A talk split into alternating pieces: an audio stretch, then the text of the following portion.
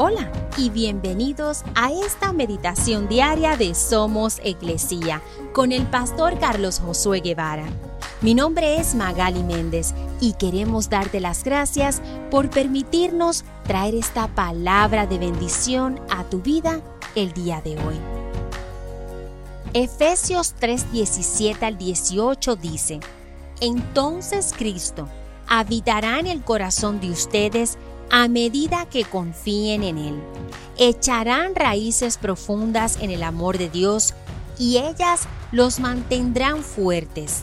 Espero que puedan comprender, como corresponde a todo el pueblo de Dios, cuán ancho, cuán largo, cuán alto y cuán profundo es su amor.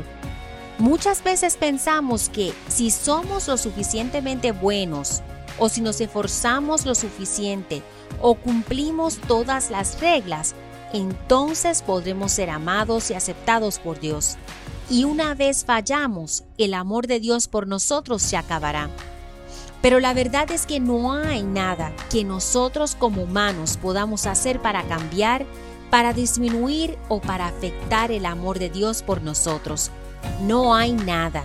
Ahora bien, nosotros somos los que no correspondemos ese amor, pero por medio de Cristo Jesús podemos echar raíces profundas en el inmenso amor de Dios y poder no solo llegar a entenderlo, pero corresponderlo con todas nuestras fuerzas.